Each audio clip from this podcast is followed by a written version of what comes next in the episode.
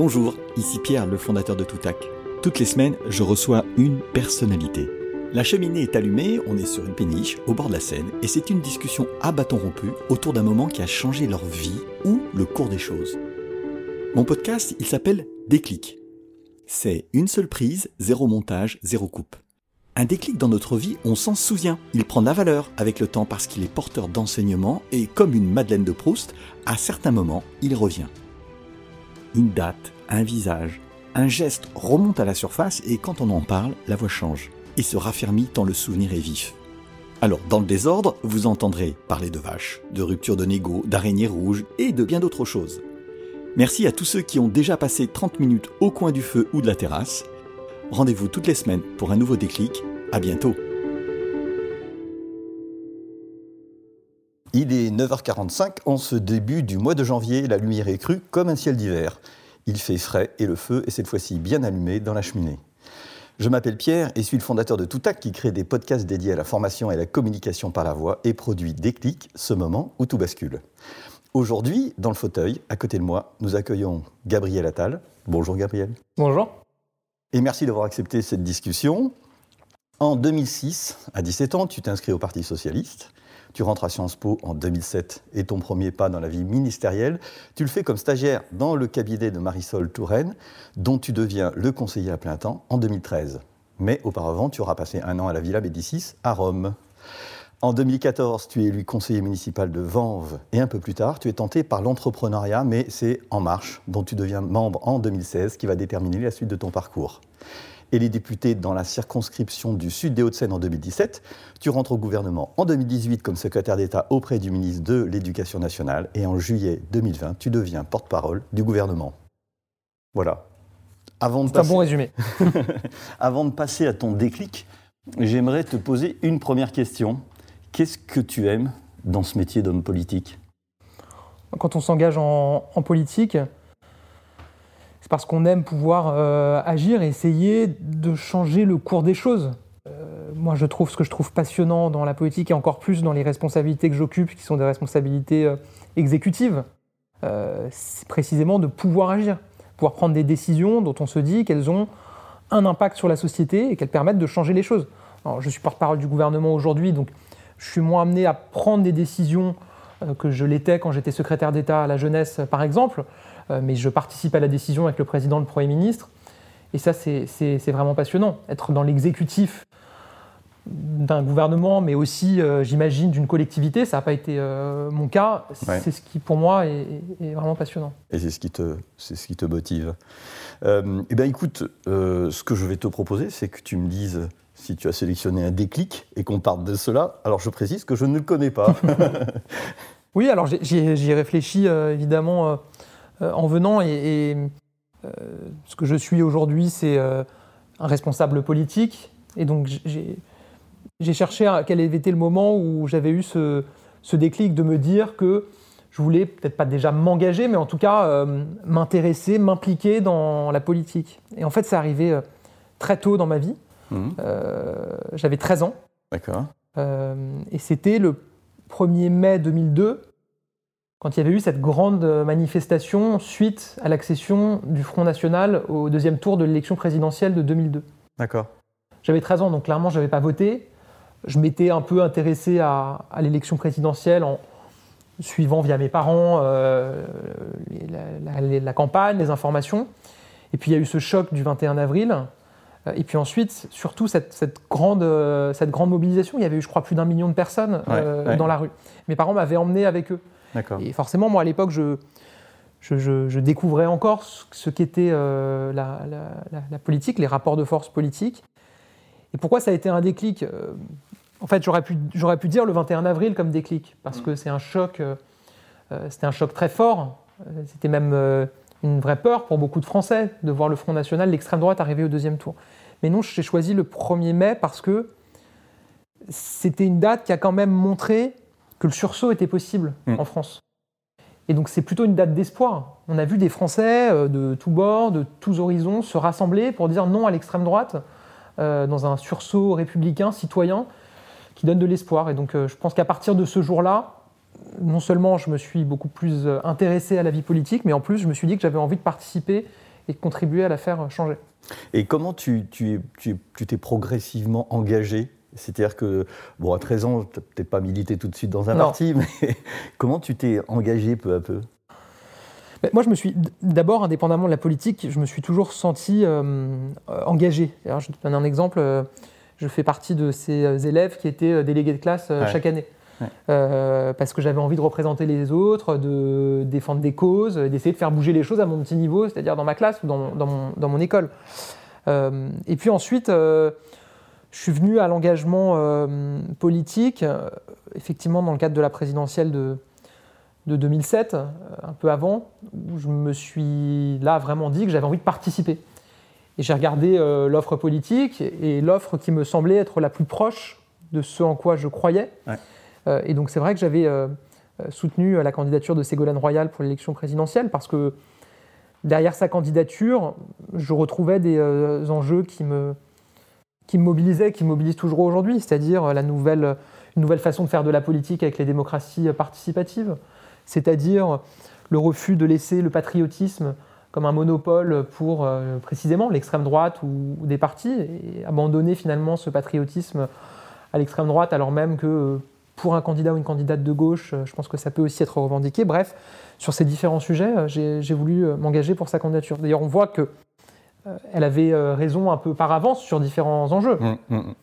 Des erreurs, euh, et puis finalement, elle n'a pas été, elle pas été élue, mais, mais en tout cas, voilà. Et, et, derrière ça, je me suis impliqué politiquement. J'ai été élu conseiller municipal dans ma commune en 2014. À Vanves À Vanves, dans, dans l'opposition, mais c'est aussi avec ce type de mandat qu'on découvre l'action politique qu'on découvre des enjeux euh, locaux qui sont des enjeux du quotidien pour les Français. Et surtout, c'est là que j'ai découvert dans ce mandat de conseiller municipal qu'on pouvait finalement rassembler assez largement des, personnes, des personnalités politiques, des responsables politiques, indépendamment des partis.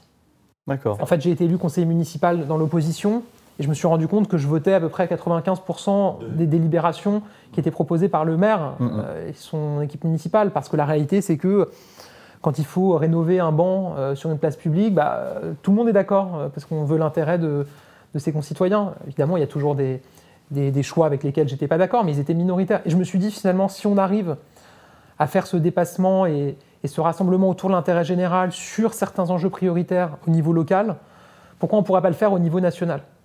Et, je, je, reviens sur ton déclic.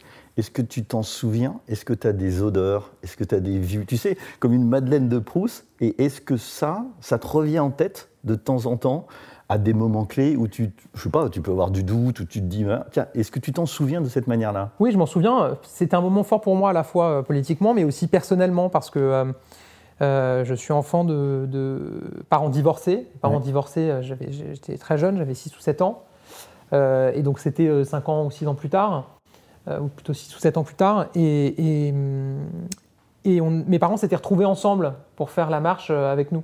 D'accord. C'était rare que je vois mes parents euh, ensemble.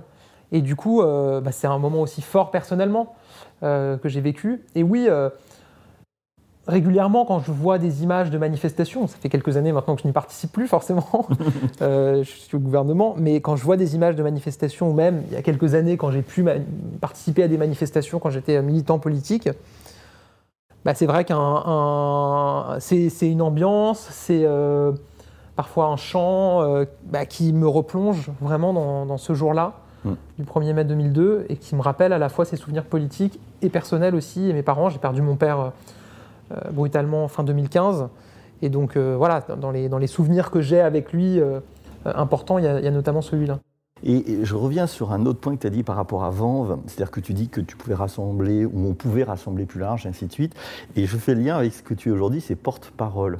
Et je me suis dit, mais porte-parole, on entend tout le temps le porte-parole du gouvernement, mais est-ce que tu crois que tu peux, dans cette fonction, être porte-parole aussi des gens que tu rencontres? C'est-à-dire, comment, comment tu fais pour parler, parler, défendre, et encore comment tu fais pour pouvoir écouter? Tu, vois ce que je veux dire? Ah, mais je vois très bien. Et puis, c'est vraiment. Moi, je pense que le porte-parole doit aussi être une oreille. Euh, d'abord parce que c'est très important, je pense, d'avoir, euh, pour un président, un Premier ministre, d'avoir des capteurs et des personnes qui sont capables aussi de faire remonter ce qu'ils ressentent du terrain. Et ensuite parce que je pense que si on est porte-parole et qu'on veut être bon, c'est-à-dire être compris et être entendu, c'est même ça l'objectif, mmh. bah, c'est très important d'écouter ce que disent les gens pour être capable de parler d'abord avec euh, des mots euh, qui, sont audibles, qui portent, et puis aussi de sujets qui les préoccupent. Et donc moi, toutes les semaines, je me prévois un déplacement en France de 24, voire 48 heures. Je sélectionne le plus souvent une sous-préfecture, parce que les ministres, ils font beaucoup de déplacements, mais souvent ils, vont, voilà, souvent, ils vont dans les villes-centres, les métropoles, etc. Moi, je dis à mon équipe toujours une sous-préfecture. Souvent, je vais dans des coins où euh, ils n'ont pas vu un ministre depuis 20, euh, 30 ou 40 ans. Et je fais une réunion publique ouverte à tous, qui est annoncée dans la presse locale la veille, tout le monde peut venir. Je fais un échange avec les citoyens.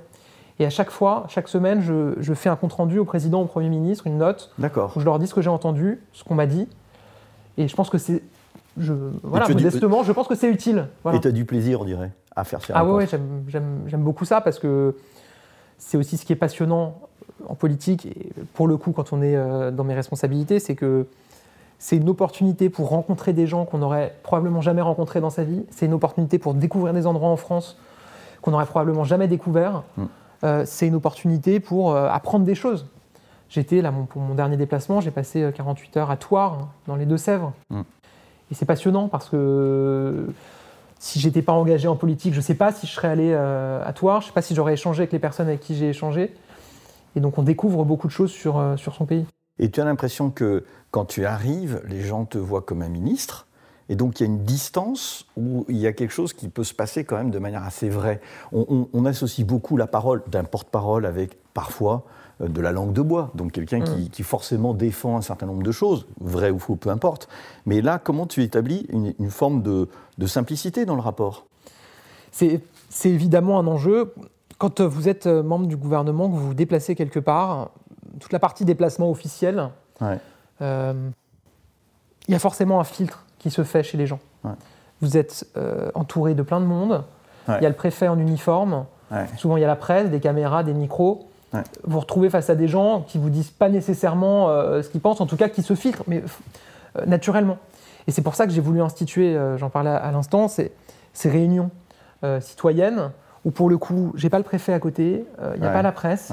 Et en fait, les questions sont pas prévues. Oui, et... je pense que ce qu'il faut, et c'est ce que j'essaye de faire dès le départ, c'est essayer de briser la glace et puis d'être très simple et de dire que euh, je suis là pour répondre aux questions, mais je suis aussi beaucoup là pour écouter euh, et qu'il n'y a pas de mauvaise euh, intervention, il n'y a pas de mauvaise question et, que ça va être utile à la décision politique. Et franchement, dans les interventions, je vois que les gens se lâchent et osent dire ce qu'ils pensent.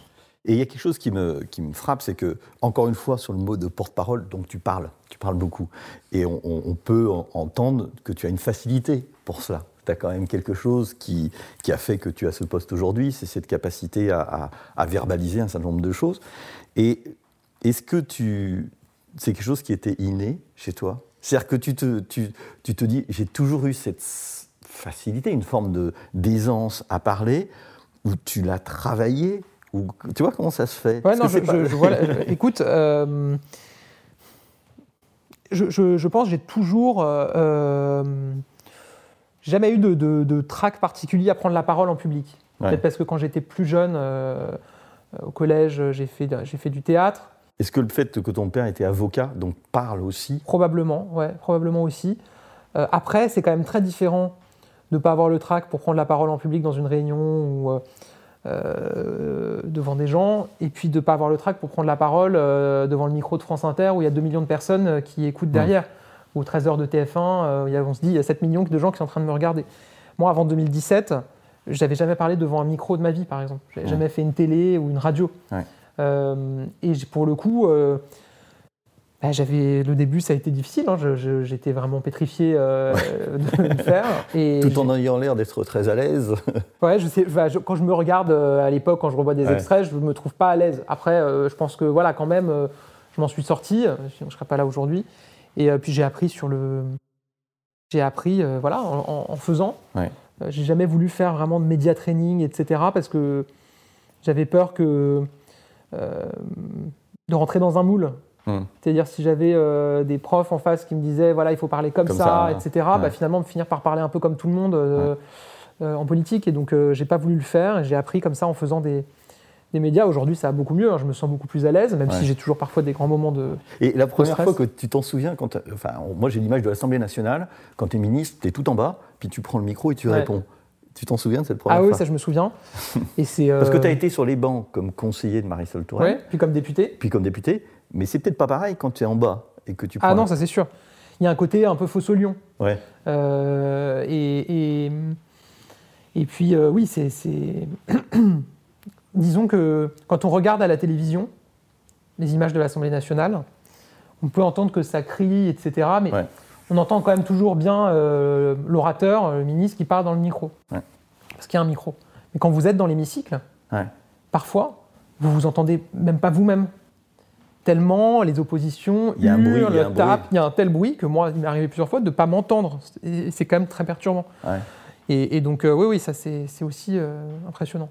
Et en fait, euh, par rapport au fait que tu parles, avant, et donc que tu, que tu as une action politique qui est de parler, est-ce que le fait que tu aies écrit avant, je crois que tu écrivais les discours de Ma- Marisol Touraine, est-ce que tu fais un lien entre l'écriture et la capacité à écrire, à exposer des idées, et le fait que tu les exposes en oral Ouais, je pense, parce que hum, si on veut être efficace en s'exprimant à l'oral, ça vaut. C'est à la fois une question d'entre guillemets de, de manière de parler, mais c'est aussi la manière de construire son raisonnement et ses idées.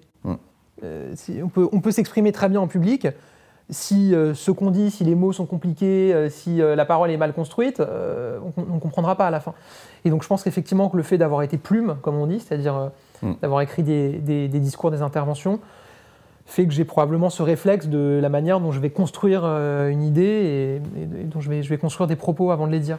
Et comment t'intègres justement, tu, tu parles de plume, mais quand tu es porte-parole, tu es un peu la plume orale du gouvernement. Et comment t'intègres le fait que tu as ta personnalité de Gabriel Attal et que tu défends des propos qui sont de Pierre-Paul Jacques, c'est-à-dire de tout le monde, sauf Mm. que ça peut être le Premier ministre, un ministre, Ouais. ainsi de suite. C'est quoi cette dualité? Comment tu la gères? Je la gère assez bien parce que Pierre, Paul et Jacques, en l'occurrence, ils sont tous dans le gouvernement Ouais. et on, on défend tous le même projet politique et l'action qui est menée. Ouais. Donc en fait, je pense que cette question, elle vaut effectivement pour moi en tant que porte-parole, mais en réalité, elle vaut pour tous les membres du gouvernement. Quand on est membre d'un gouvernement, on est solidaire de l'action qui est menée. Je vais pas reprendre la phrase de Jean-Pierre Chevènement, bien connu, un ministre, ça ferme Ça sa gueule, ça démissionne. Je pense pas que ça doit fermer sa gueule, un ministre. Mais en tout cas, je pense que quand on accepte un poste gouvernemental, Ouais. on accepte quand même une solidarité euh, par rapport à, à- à ce, qui est, euh, ce qui est fait par le gouvernement et ce qui est, et ce qui est porté. Ça n'empêche pas d'avoir un avis sur différents sujets. Et c'est vrai que pour le coup, quand on est porte-parole du gouvernement, je pense qu'on a une, euh, une obligation supplémentaire de faire attention à ce qu'on dit. Mm. J'essaie quand même de donner mon avis sur différents sujets. Mm. Je l'ai fait à plusieurs reprises. Je donne un exemple. Moi, j'ai toujours dit, je le disais avant et je l'ai assumé en tant que porte-parole, que je, je souhaite que dans les euh, prochaines avancées, il y ait une, une évolution de la loi sur la question de la fin de vie en France, Ouais. ce qui n'est pas la position officielle du gouvernement euh, aujourd'hui. J'espère que le président de la République va s'engager là-dessus euh, pendant sa campagne. Euh, je le dis en étant porte-parole du gouvernement, voilà, en, en expliquant que je m'exprime à titre personnel, mais c'est vrai qu'il faut faire attention parce que, en fait, ce que j'ai découvert en tant que porte-parole, c'est que comme la parole engage le gouvernement, elle peut avoir une implication très forte. Euh, notamment la, la presse internationale regarde beaucoup ce que je dis. D'accord. Aux États-Unis, en plus, la porte-parole de la Maison Blanche a aussi, elle a, elle a- elle a un vrai poids, une vraie euh, Ouais. importance, et donc Ouais. euh, voilà, faut faire, un mot de travers, ça peut créer une crise diplomatique, euh, ça peut faire déficiter un cours de bourse. Non, mais voilà, il faut, Ouais. faut faire attention, quoi. Donc ça met une pression supplémentaire. Et tu parles avec tes collègues d'autres gouvernements en Europe? Ça t'arrive d'en rencontrer Alors c'est une très bonne question parce que euh, quand j'étais secrétaire d'État à la jeunesse, je rencontrais beaucoup mes homologues euh, effectivement européens, notamment mon homologue, euh, mon homologue allemande, Juliane Seifert, qui était secrétaire d'État à la jeunesse, avec qui j'avais tissé des liens. Je ne l'ai pas fait en tant que porte-parole, mais là, comme la France vient de prendre la présidence française de l'Union européenne, Ouais. j'ai comme projet dans les, dans les prochaines semaines d'organiser une réunion. On va voir si avec la pandémie c'est possible de le faire en physique ou s'il faut que ce soit en visio, mais Hmm. une réunion des porte-paroles des gouvernements des 27. D'accord. Ça, j'aimerais bien le faire. Parce que on est confronté aux mêmes enjeux. Même si on n'est pas euh, sur la même ligne politique, euh, on n'est pas de la même famille politique euh, pour la plupart, on est confronté aux mêmes enjeux qui sont, un, bah, de réussir à se faire comprendre et entendre dans un contexte d'éclatement des médias, avec Ouais. l'arrivée des Ouais. réseaux sociaux. Et puis c'est deux, arriver à répondre et à réagir à toutes les fake news, les fausses informations, les théories du complot qui se multiplient notamment euh, via le, digital, le numérique. Mais, euh, et donc, et donc là-dessus, euh, je pense que c'est des enjeux communs. Ça serait intéressant d'en parler. J'ai rencontré il y a quelques semaines mon homologue du Congo, D'accord. De, RDC, qui était de passage à Paris, ouais. le porte-parole du gouvernement du, du Congo. Et c'était hyper intéressant parce que Congo et la France, quand même, euh, c'est des pays qui sont pas au même, euh, qui sont évidemment pas confrontés aux mêmes enjeux, aux mêmes difficultés. Euh, et pourtant, on a retrouvé qu'on avait des enjeux en commun. Très similaires. Et notamment cette question des fausses informations et comment est-ce qu'on fait pour arriver à se faire entendre et à se faire comprendre avec euh, les réseaux sociaux, Twitter, etc. Mais d'ailleurs, tu, as, poussé euh, la communication via d'autres réseaux. Donc, c'est quelque chose que tu as totalement intégré. Et tu as l'impression que tu parles différemment quand tu es sur TikTok, quand tu es sur euh, Insta ou sur autre. comment tu fais? Tu, gères différemment ta communication? Tu sens que tu ne parles pas de la même manière? Oui, d'un côté, je sens que je ne parle pas de la même manière, surtout parce que souvent je le fais en faisant un live avec des jeunes Certains ont parlé d'influenceurs, des jeunes qui parlent aux jeunes. Et donc, comme eux-mêmes sont différents des intervieweurs euh, politiques classiques, comme toi, tu es différent des intervieweurs politiques, forcément, on adapte son, sa parole et puis on se sent plus libre, on peut parler différemment que quand on parle sur un plateau de télévision. Après, j'avoue que j'ai quand même fais quand même toujours attention parce que bah, l'expérience a montré que une phrase dans un live sur Instagram euh, ou euh, je sais pas sur Snapchat, etc bah, finalement, elle peut assez vite se retrouver quand même sur les chaînes info et dans les JT. Euh, donc, il euh, faut faire très attention aussi au fait que des choses peuvent être sorties de leur contexte. Quand je dis quelque chose sur Instagram, je le dis sur Instagram, mais je sais très bien que dans le monde dans lequel on vit et avec la, la, réalité de l'information et de sa circulation telle qu'on la connaît aujourd'hui, elle peut se retrouver dans, dans les 5 minutes sur BFM et partout, partout. et sortie de son contexte. Et donc, euh, il, faut quand même, il faut quand même avoir ça en tête. Mais de même que euh, voilà, une intervention dans un média très local peut se retrouver euh, national. au national. Mais justement, c'est en fait, euh, tu dis que tu t'es impliqué dans, la politique parce que tu voulais quelque part avoir un levier, agir sur les choses, et à la fois tu es dans l'instantanéité permanente, dans la spontanéité. Donc c'est tout le contraire du long terme, c'est tout le contraire. Ouais, même si le, la fonction que j'ai me permet de participer à l'essentiel des réunions qui se tiennent autour du président et du Premier ministre. Ouais, y compris des réunions qui portent sur précisément le long terme. Hmm. On a présenté récemment le plan France 2030, hmm. qui vise à investir pour euh, permettre à notre pays de redevenir leader sur un certain nombre de grands secteurs, d'innover, de créer euh, dans les dix ans qui viennent. J'ai participé aux réunions de préparation de, ce plan avec le président de la République. Et j'ai le sentiment, du coup, d'avoir précisément travaillé, contribué sur le long, terme. Chose de long terme. Quand je fais un média et que régulièrement, c'est vrai qu'on me pose des questions sur l'instantané, sur la polémique du moment, sur l'information du moment. J'essaye quand même de réussir aussi à parler de ce qu'on fait, des graines euh, qu'on sème, euh, des jalons qu'on pose pour l'avenir, des réformes euh, de société qu'on porte, dont on sait qu'elles auront un impact dans les 10, 15, peut-être 20 ans qui viennent. Et, quand tu étais secrétaire d'État à la jeunesse, là, tu avais un rôle qui était différent, qui était plus en prise. Et, finalement, tu, tu, tu aimerais revenir sur des choses plus en prise ah oui, bah, c'est vrai que c'est. Moi, ce que j'ai aimé quand j'étais euh, à la jeunesse, c'est vrai que j'avais euh, les sujets que je portais moi, dont j'étais responsable. Euh, je, prenais des décisions. Alors, c'était pas sur des. Entre guillemets, c'était pas sur un périmètre ministériel très large, hein, la jeunesse, les associations. Mais je prenais des décisions dont j'étais responsable. Mm. si ça se passait bien, c'était très bien. Mais si ça se passait mal, je pouvais me faire engueuler par le président, le Premier ministre. Et donc c'est vrai que quand on rentre chez soi le soir, on se dit, bah en fait, j'ai un sentiment d'utilité très fort, puisque j'ai pris telle décision qui va avoir un impact sur la vie de euh, tant de personnes. J'ai porté le service national universel. Mmh. Aujourd'hui, c'est plusieurs dizaines de milliers de jeunes chaque année. Demain, ce sera plusieurs centaines de milliers de jeunes chaque année qui participent à cette expérience, mmh. qui changent des vies. Mmh. Euh, aujourd'hui, je suis porte-parole du gouvernement, j'ai plus mes euh, entre guillemets sujets que je porte moi, donc c'est vrai qu'il y a une petite frustration. Hmm. à ce niveau-là.